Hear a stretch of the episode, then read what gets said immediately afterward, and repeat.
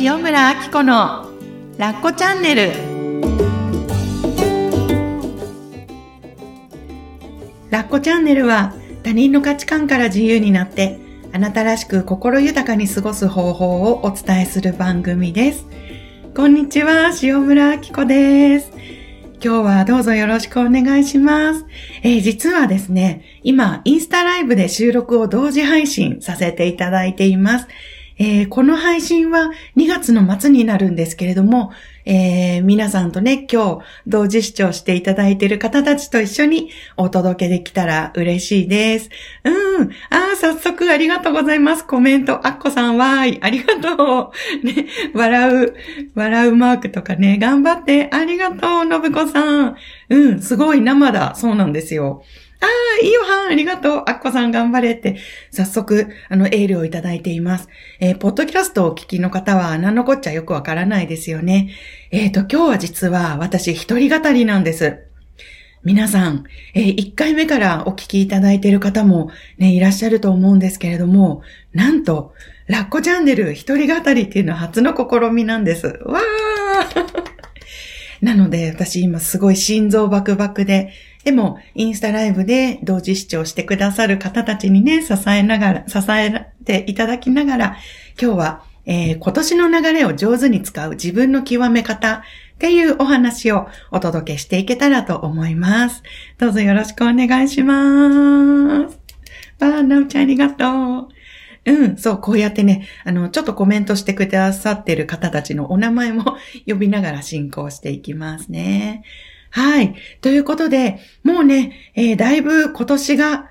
ね、えー、2021年が始まって、もう2ヶ月が過ぎようとしている状況だと思いますが、皆さん今年手応えいかがですか？あの、一説によると、ある筋の話だと、今年のピークは3月に来るとも言われているそうなんですね。で、今もしかしたらすごく忙しい時だったりとか、ちょうど今年こんな風にしていきたいっていうアイデアがめっちゃ湧いて、ね、それをどうやって表現していこうかなって感じている人もいいらっしゃるんじゃないかなと思いますが、今日の内容が皆さんにとってね、今年をどんな風に過ごしていくか、助けになったら嬉しいなと思ってお届けしますね。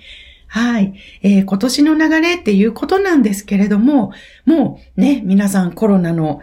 コロナを筆頭に去年から大きな流れを受けて、本当に時代の移り変わり、時代の変化を肌で感じていらっしゃいますよね。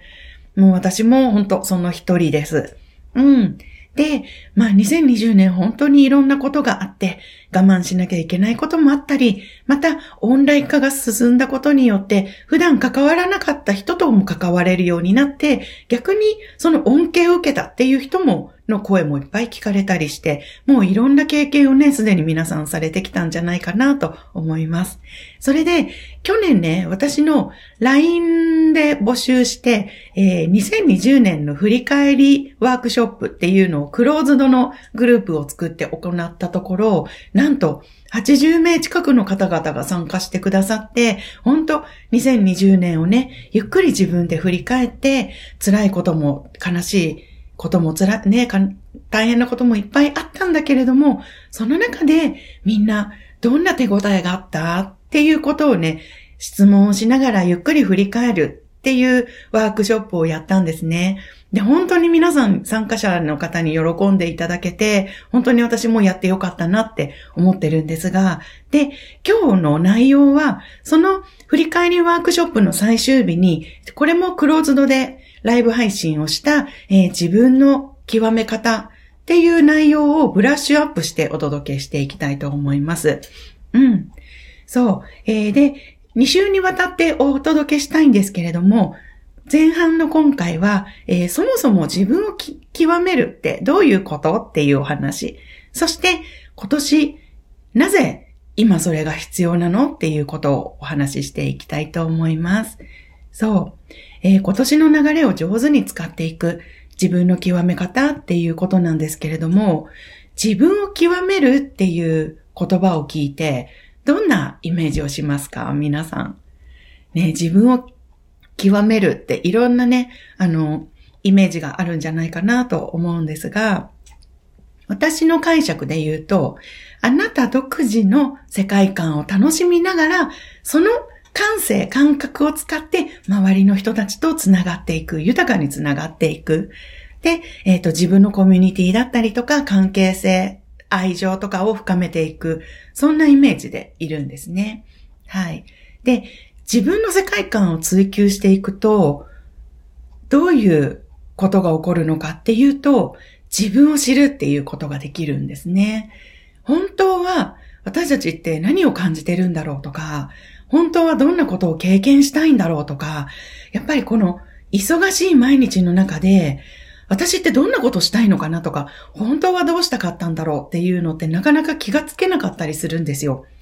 それで、えっ、ー、と、周りの目に左右されてしまって、あ、ここは断りたいけど、ちょっとイエスって言っとこうとか、あ、ここは乗っといた方がいいなとか。で、本当はこういう風に思ってるんだけど、なんか周りの目が気になっちゃって、なかなか自分の本音っていうのが言えないとか、本音を思ってることさえ気がつかなくて、なんか当たり障りのない、こうかな、これだと受け入れられるかな、みたいな、あ、私はこういうのが好きですとか、こここういうことを今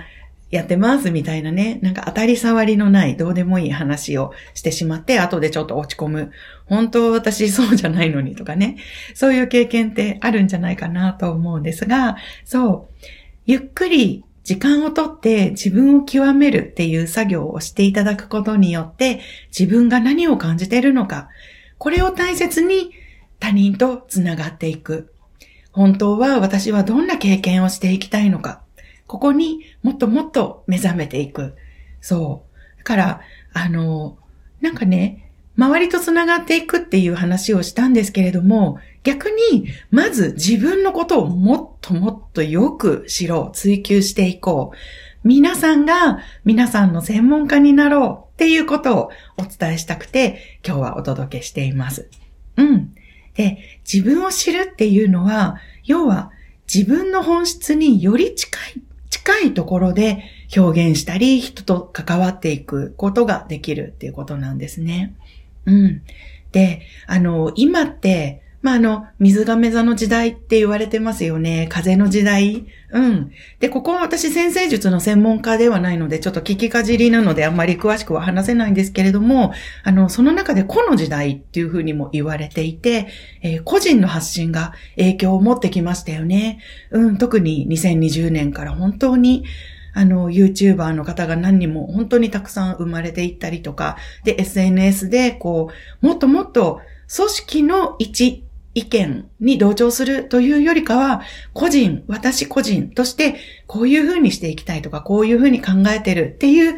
発言をしていく人がもっともっと影響力を持って、しかもそういう人が発展をしていっている時代だと思うんですよ。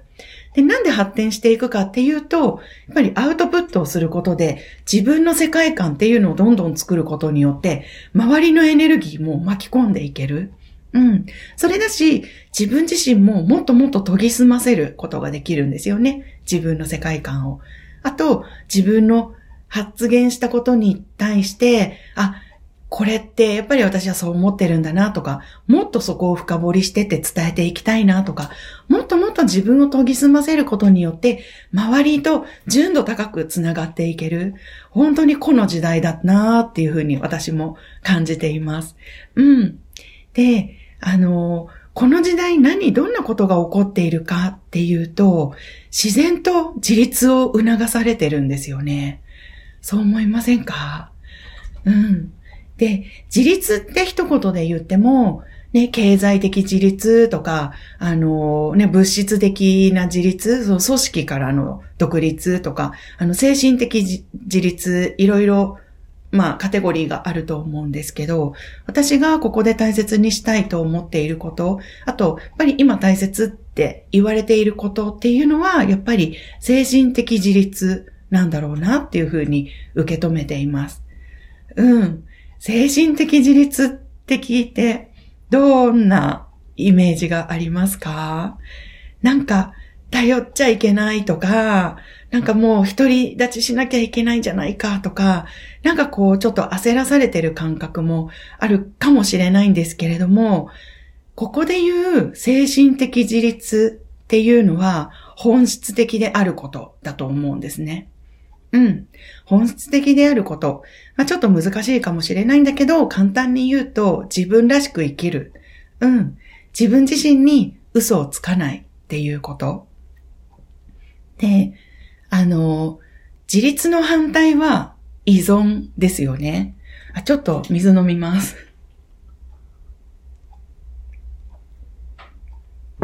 はい。自立の反対は依存ですよね。で、依存ってなんかこう、よからぬイメージがあると思うんですね、皆さん。で、依存しちゃダメでこれから自立していかなければいけないってなると、なんかちょっと辛くないですか？うん。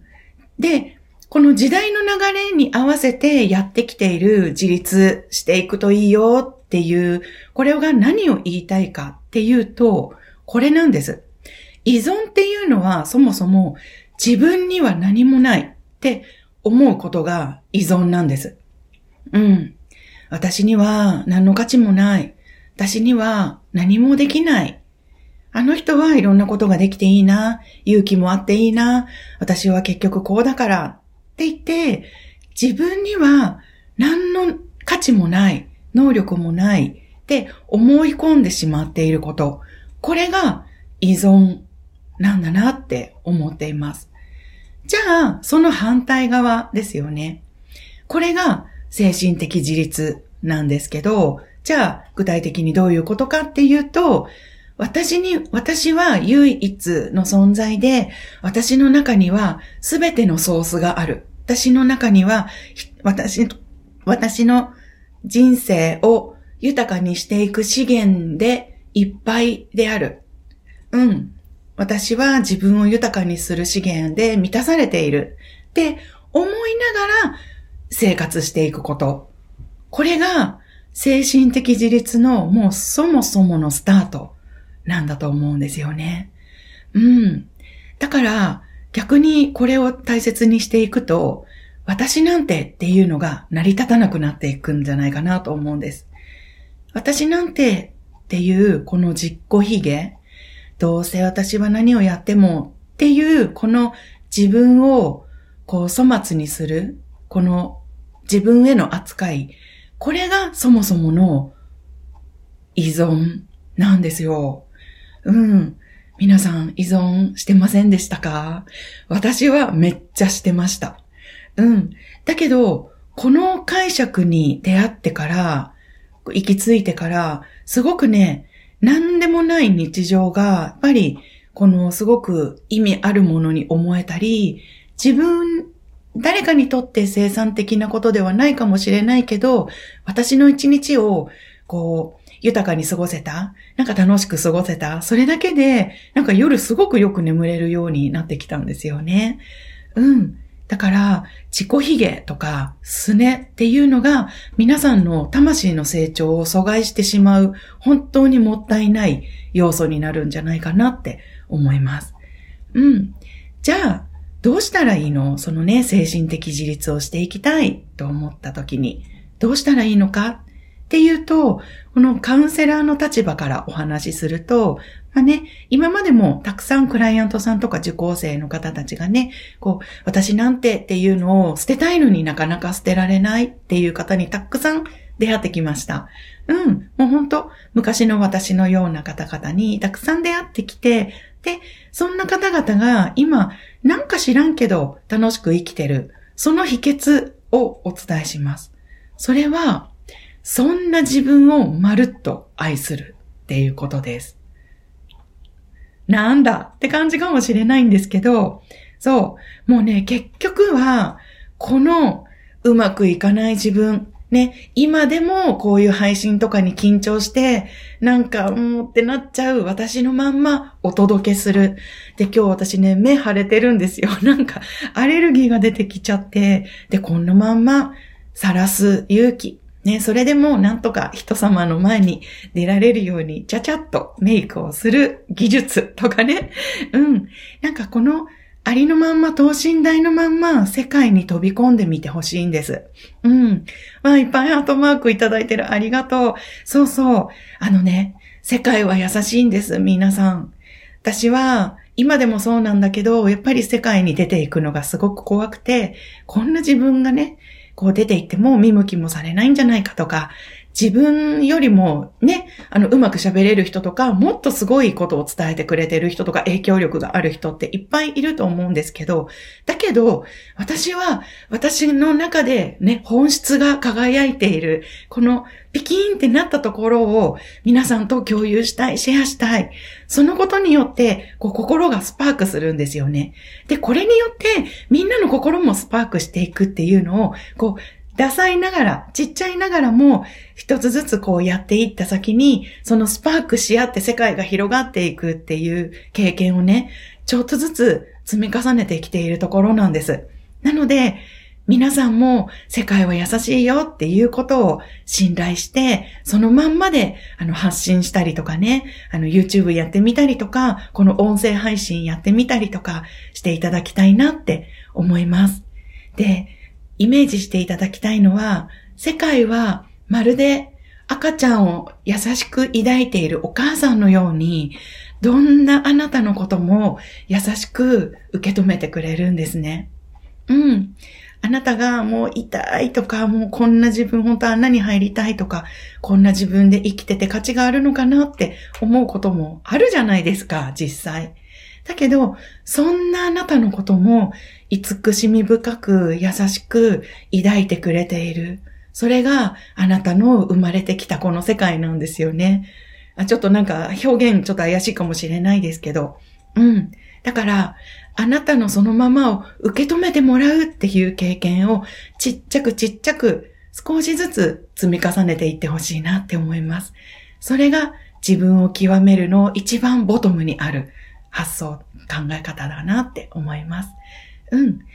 受け止めてもらうっていうのも、誰かにじゃなくて、世界にっていうことは結局自分自身になんですよね。この世界を見ている自分が自分自身のことを受け止めてあげるっていうことでもあるから。うん。なのでね、このまんまの自分でやっていく経験っていうのを積み重ねていこう。私と一緒に。